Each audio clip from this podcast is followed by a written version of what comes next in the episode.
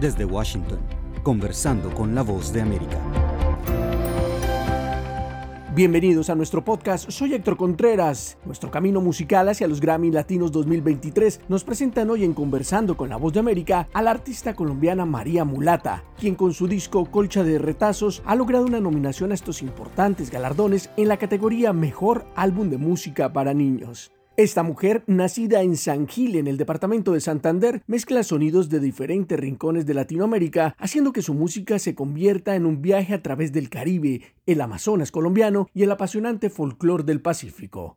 Hoy en Conversando con la Voz de América, tengo el placer de darle la bienvenida a María Mulata. Hola, muchas gracias por abrir estos micrófonos. Eh, muy importante poder difundir la música que hago, en especial pues en este caso la música de niños que tiene un componente folclórico pues muy importante que ha sido como la línea que siempre he llevado desde que empecé como solista. Bueno, entremos en materia en términos de, de, Grammy, porque me parece apasionante pensar que unos premios con este prestigio tan grandes tengan en cuenta a los niños en una categoría especialmente para ellos. ¿Por qué no hablamos un poco de esta categoría? Bueno, sí, es una categoría que, que está eh, marcada solamente por los lineamientos pues que tengan que ver con las músicas infantiles, ¿no? O sea, que esté hecha en un lenguaje tanto de eh, literario como musical para los niños, ¿no? Y existe desde hace mucho tiempo, de hecho Paula Ríos, que con su roxito ganó hace unos dos años, colombiana también, y, muchos colombianos que están dedicados a la música infantil anualmente están nominados como Canta Claro, está también pues María del Sol eh, Peralta, que también Em, hace música para niños. O sea, ha, habido varios colombianos nominados en esta categoría en, en años anteriores, Victoria Sur. Em, y eh, de hecho ya, ya ha habido colombianos ganadores en esta categoría, pues porque acá en Colombia hay varios, varias personas que están haciendo eh, trabajos de, música para niños de un tiempo para acá. Entonces, eh, pues para mí fue motivo de alegría, pues primero hacer este disco tan lindo dedicado a los niños que nació en la pandemia y segundo, pues que esté, que esté ahorita galardonado. Yo, yo había estado dos veces nominada al Grammy Latino, pero como mejor disco de folclore ah, e, este colcha de retazos, que es el nombre que lleva el disco, ha traído muchas alegrías además y, creo que tiene un objetivo muy especial y muy bonito. ¿Por qué no nos cuentas de él? Bueno, Colcha retazos fue creado en la pandemia, cuando yo vi que los niños estaban muy encerrados, no podían salir a jugar, mm, no había tanto material eh, audiovisual de calidad para ellos. Eh, los adultos sí hacían sus ejercicios eh, con la pantalla y había mucha eh, creación audiovisual, ¿no? Como contenido para ellos, pero para los niños no. Entonces, ese fue el momento en el cual yo le dije a mi mamá que ella siempre había querido escribir y de hecho hacía unos poemas para niños desde que estaba pequeña, muy hermosos y a mí me ayudaban en las tareas en el colegio y tenía, digamos, como una, un lenguaje muy propio de la, de, sí, como del sentir de los niños, ¿no? Y le dije, mami, vamos, hagamos, este es el momento para crear canciones para niños. Así que mándame lo que puedas. Ella como que al principio no me creía tanto y yo, mami, estoy hablando en serio, mándame los poemas, tal. Y ella empezó a mandarme uno por uno y yo empecé a musicalizarlos. Y bueno, en la pandemia pues hubo como mucho, mucha iniciativa por parte del de, la Instituto de, de, la Secretaría de Cultura de Bogotá y lanzaron unas convocatorias. Una de esas era como eh, hacer un, producto audiovisual em, y cualquier persona se podía presentar, ¿no?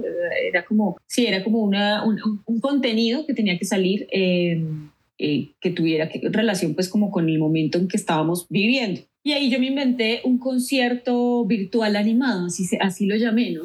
¿Por qué? Porque era un, un concierto en el que había unas ilustraciones y estábamos los músicos cantando eh, un material inédito que eran precisamente las canciones que habíamos hecho con mi mamá. Me gané, me gané la convocatoria y terminamos haciendo ese concierto virtual animado que más o menos salió el 12 de diciembre del 2020.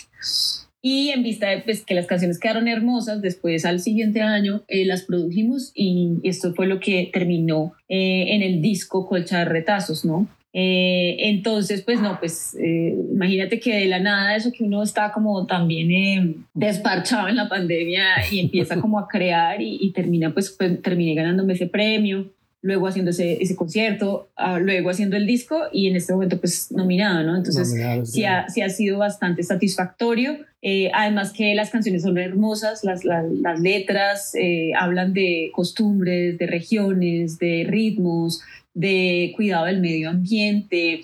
Eh, hay, hay, una canción que es, que es muy emocional porque nos conecta con, con, con, la pérdida de una amiguita que es la ranita y que de alguna manera estamos poniendo un trasfondo ambiental, porque la idea era que los niños se sintieran identificados emocionalmente con la necesidad de cuidar el medio ambiente. Hay uh, una champeta de los, del Caribe, o sea, hay como dos canciones por región, está toda Colombia, hay una canción para San Andrés, una canción para el Amazonas, o sea, es una colcha de retazos. Es una, colcha. de retazos porque estamos cantándole a todas las regiones de Colombia. La carrera de, de María Mulata ha estado muy enfocada, como bien lo explicabas, hacia, hacia el folclore, hacia la música folclórica latinoamericana, pero en este caso eh, le estás cantando a los niños. ¿Es muy diferente la dinámica de, de cantarle a, a, los más pequeños? Sí, yo creo que uno sí piensa un poquito más las letras, ¿no? Porque mm, a veces uno se, se va más por el lado como de... De hecho, yo, yo, yo rebusco mucho las letras en el sentido de que no me gusta ser tan literal, pues cuido que la poesía como que esté muy presente y buscar poesía para niños que no sea literal, pues es bastante difícil, la verdad. Fue, fue, mm, fue un trabajo, digamos, muy, muy acertado en el sentido de que sí estábamos buscando un lenguaje apropiado para los niños, que los niños entendieran, se aprendieran rápido las canciones y el tono musical también tiene que ser eh, un tono cálido para ellos también. Claro. Pero por otro lado yo decía, yo no quiero tampoco que los papás se cansen del disco, porque suele pasar que los niños ponen y ponen una canción y, y por lo general eh, la música infantil que se hace y que, que, que, pues, que uno ha escuchado tiene cierto sonsonete que, que, hace que a veces uno se canse de eso, ¿no? Entonces, digamos como que poder pensar la producción y la, composición desde un punto de vista en que estuviera en un punto medio en el que los niños pudieran eh, acoger ese lenguaje y que los grandes no se cansaran y también pudieran escuchar una canción como Niebla, que, que, realmente pues, podría no ser infantil y que de hecho la han puesto en Spotify en playlists que no tienen que ver con nada de música infantil. Ese era como el mayor reto para mí, ¿no? O sea, hacer un disco con un lenguaje infantil, pero que los grandes pudieran también disfrutarlo, ¿no? Y aprender también de eso. Claro.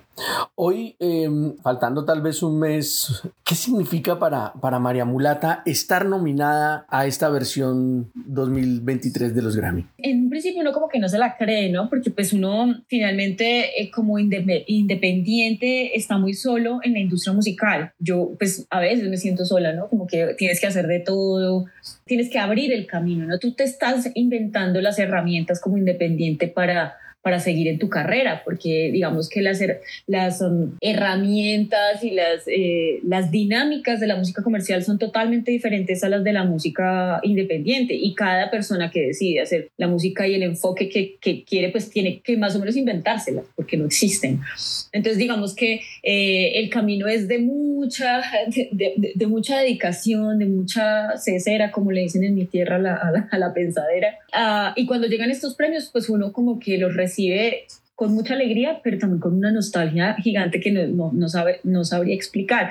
Es como que estoy muy contenta, pero me dan ganas de llorar. E, esa primera etapa, pues como que yo lloraba y lloraba y, y, también agradecía, pues obviamente pensaba en todo el recorrido que uno, que uno tiene que hacer para llegar a esto, ¿no? Desde hacer un disco, inventar las canciones, darle la vuelta a los arreglos, sacar el disco, hacer el concierto de lanzamiento, todo esto es un proceso que es pucha de, de no parar, ¿no? Y, y, después pues llega ya como que ya me lo estoy creyendo, ya voy a aprovechar como el, el, cuarto de hora, porque estos son cuartos de hora que uno tiene que aprovechar a nivel, digamos, de difusión, de visibilidad, que es lo que uno realmente busca, ¿no? Como que si la gente no se entera de que esto existe, pues no lo va a escuchar. Y sí es importante que los artistas independientes estén en la jugada porque eh, esa es la manera como esa música va a llegar a, a esos corazones que queremos atrapar. Claro. Hablemos un poco de los planes a futuro para la carrera de María Mulata. ¿Qué se viene? Bueno, se viene, eh, eh, yo como digo, estoy en este momento promocionando Colcha de Retazos que está nominado, pero ya estoy lanzando un disco nuevo, que es el disco de Navidad, que se va a lanzar el primero de diciembre aquí en Bogotá. Eh, y es un disco hermoso también que hice en coproducción con Laura Balbuena, una jazzista colombiana que vive en Viena el cual, con la cual compartíamos como ese amor por, por la celebración navideña, de unión, de rituales muy, muy autóctonos que a veces se han visto eclipsados por la Navidad anglosajona y pues acá ni siquiera hay nieve, pero eh, va a salir un, objeto muy hermoso, muy, muy de la Navidad colombiana, que va a acompañar seguramente la Navidad de, de, de todos los colombianos aquí en el exterior que va a tener pues los códigos QR con todas las canciones de, Navidad que produjimos este año para, para lanzarse el primero de diciembre. Eh, son villancicos que hemos conocido a lo largo de nuestra historia latinoamericana en ritmos colombianos y algunos latinoamericanos eh, que lo que buscan es precisamente como recobrar eh, esos rituales de la Navidad colombiana y latinoamericana eh, que en algunos pueblos todavía eh, están presentes, pero que de pronto en la ciudad hemos olvidado. Claro que sí. Pues María Mulata, muchas gracias por estar con nosotros, por compartir estas buenas noticias y por compartir este momento tan especial en tu carrera como es una nominación a Grammy. No, muchas gracias a ustedes por abrirme los micrófonos, que esta música llegue a más gente y podemos estar pronto también contando todos los avances de las producciones que vienen seguramente. Y estaremos haciendo mucha fuerza este 16 de noviembre para que te ganes ese Grammy. Así sea, muchas gracias.